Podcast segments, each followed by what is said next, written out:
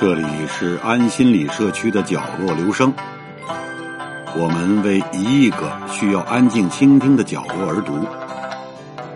一个人的时候，正适合静静的听。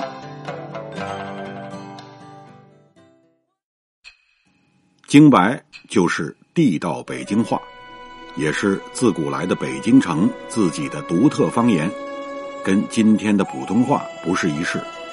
我们来听听萧乾先生是怎么说的。如今晚儿，刨去前门楼子和德胜门楼子，九城全拆光了。提起北京，谁还用这个“城”字？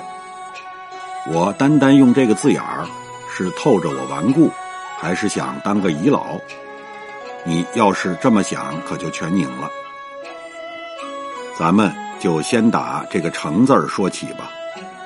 是，当然更冠冕堂皇喽。可在我心眼里，这是个行政划分，表示上头还有中央和省呢。一听“市”字我就想到什么局呀、处呀的。可是“城”，使我想到的是天桥啊、地坛呀、东安市场里的人山人海呀、大糖葫芦、小金鱼儿什么的。所以还是用“城”字更对我的心思。我是杨馆胡同生人，东直门一带长大的。头十八岁，除了骑车跑过趟通州，就没出过这城圈如今奔七十六了，这辈子跑江湖也到过十来个国家的首都，哪个也比不上咱们这座北京城。北京市，大家伙儿线下瞧得见，还用得着我来唠叨？我专门讲讲北京城吧。谈起老北京来，我心里未免有点嘀咕：说它坏，倒落不到不是；要是说它好，会不会又有人出来挑剔？其实该好就是好，该坏就是坏，用不着多操那份心。反正好的也说不坏，坏的说成好也白搭。您说是不是这个理儿？况且时代朝前跑了。从前用手摇的，后来改用马达了，现在都使上电子计算机了。这么一来，大家伙自然就不像从前那么闲在了。所以有些事儿就得简单点儿就说规矩礼数吧。从前讲究磕头、请安、作揖，那多耽误功夫。如今点个头算了。我赞成简单点儿您瞧。我这人不算老古板吧，可凡事都别做过了头。就拿文明语言来说吧，本来世界上哪国也比不上咱北京人说话文明。往日谁给帮点忙，得说声劳驾；送点礼，得说费心；向人打听个道，先说借光；叫人花了钱，说声破费。光这一个谢字儿。就有多么丰富讲究。现在倒好，什么都当修给反掉了，闹得如今北京人连声谢谢也不会说了，还得政府整天在电匣子里教，您说有多臊人呢？那简直就像少林寺的大和尚，连柔软体操也练不利落了。您说怎么不叫我这老北京伤心掉泪儿？京白最讲究分寸。前些日子从南方来了个愣小伙来看我，忽然间他问我：“你几岁了？”我听了好不是滋味。瞅见怀里抱着的、手里拉着的娃娃，才那么问呢。稍微大点上中学的就得问十几了。问成人多大年纪？有时中年人也问贵庚。问老年人高寿，那就是客套。我赞成朴素点北京话里，三十来岁跟三十几岁可不是一码事儿。三十来岁是指二十七八，快三十了；三十几岁就是三十出头了。就是夸起什么来也有分寸，起码有三档：挺好和顶好，发音近似，其实还差着一档。挺相当于文言的颇。褒语最低的一档是不赖，就是现在常说的还可以。代名词“我们”和“咱们”在用法上也有讲究，“咱们”一般包括对方，“我们”有时候不包括。比如，你们是上海人，我们是北京人，咱们都是中国人。京白的最大特点是委婉，常听人抱怨，如今的售货员说话生硬，可那总比代理不理强啊。从前，您只要往柜台前头一站，柜台里头的就会跑出来问：“您来点什么？哪件可您的心意？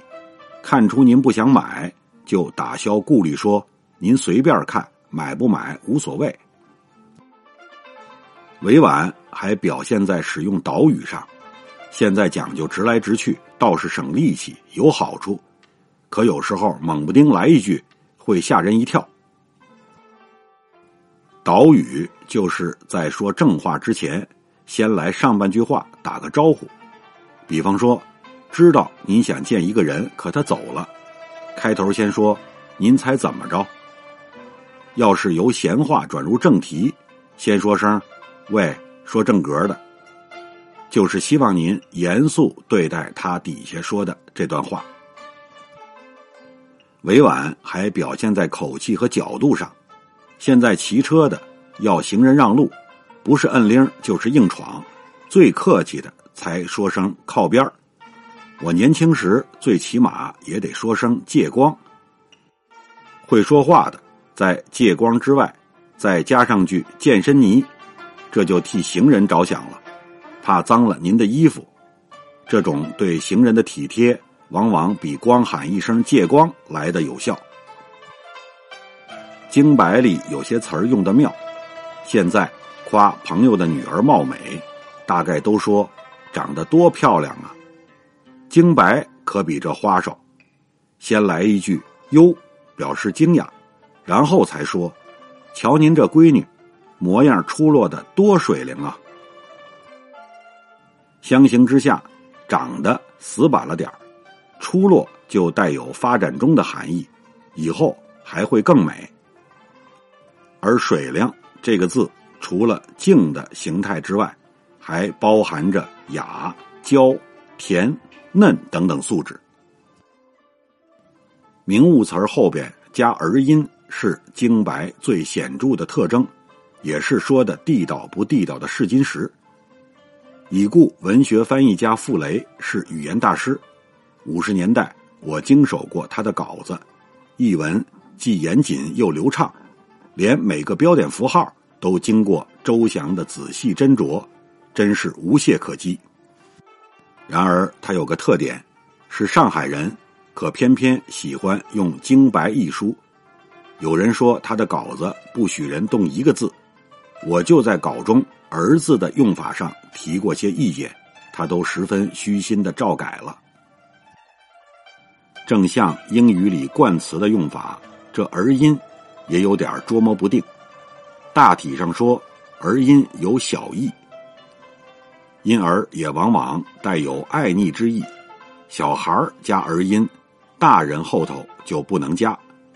除非是挖苦一个佯装成人、老气横秋的后生，说：“呵，你成了个大人了。”反之，一切庞然大物都加不得儿音，比如学校、工厂、鼓楼或衙门，马路不加，可走小道、转个弯就加了。当然，小时候也听人管太阳叫过老杨，那是表示亲热。把他人格化了。问老人：“您身子骨可硬朗啊？”就比身体好啊，亲切委婉多了。京白并不都是娓娓动听，北京人要骂起街来也真不含糊。我小时学校每年办东镇之前，先派学生去左近一带平民家里调查，然后。按贫穷程度发给不同级别的领物证。有一回，我参加了调查工作，刚一进胡同，就看见显然在那儿寻风的小孩跑回家报告了。我们走进那家一看，哎呀，大冬天的，连床被子也没有，几口人全蜷缩在炕角上，当然该给甲级喽。临出门，我多了个心眼儿，朝院里的茅厕探了探头，呵，两把椅子上是高高一叠新棉被，于是我就要女主人交出那甲级证儿。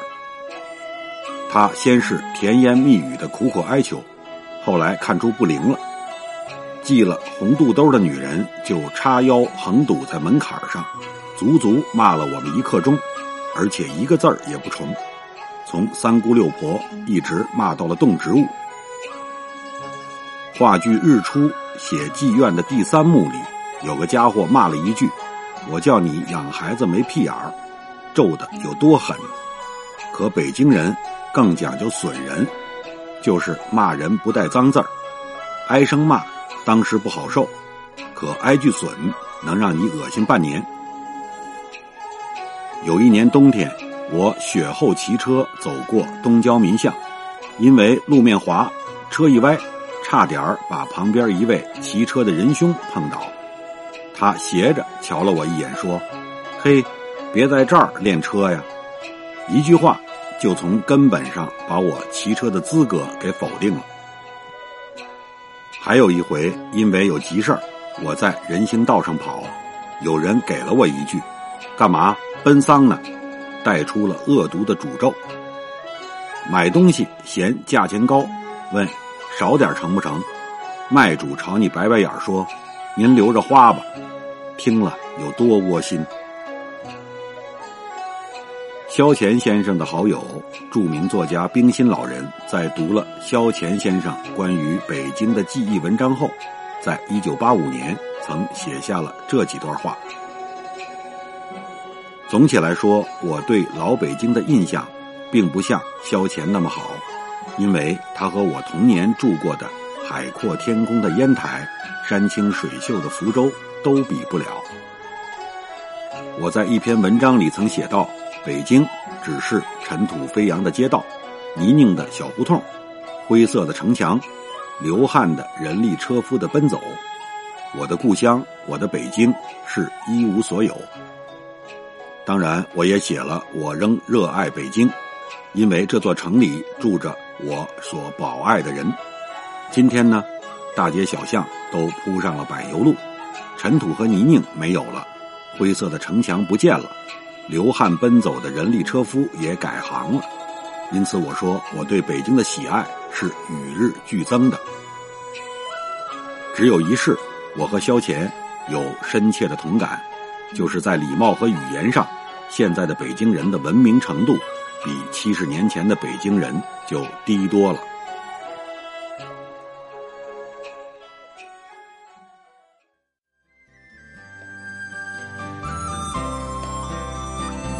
以上为您朗读的文章，摘自著名编辑、作家萧乾先生所著的《北京城杂艺》一书。